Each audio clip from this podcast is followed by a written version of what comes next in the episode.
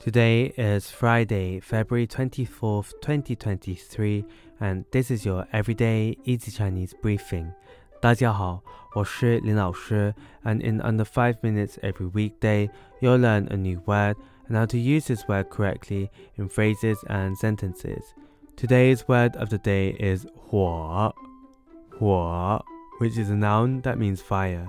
Let's practice by making different words, phrases, and sentences with 火.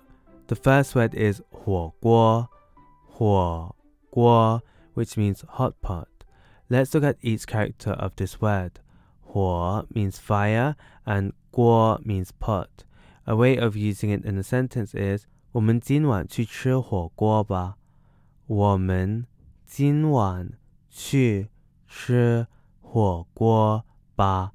Let's go and eat hot pot tonight. Another word we can create with 火 is 火焰,火焰. This is a noun that means flame.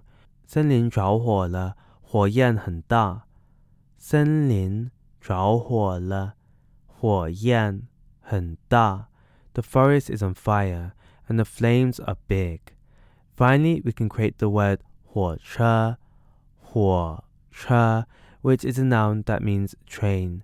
The che here means vehicle. A way of using it in a sentence is 我要坐火车去北京。我要坐火车去北京。I want to take the train to Beijing.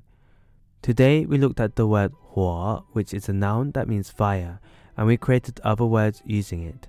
These are huo guo, hot pot, huo yan, flame, and huo che, train.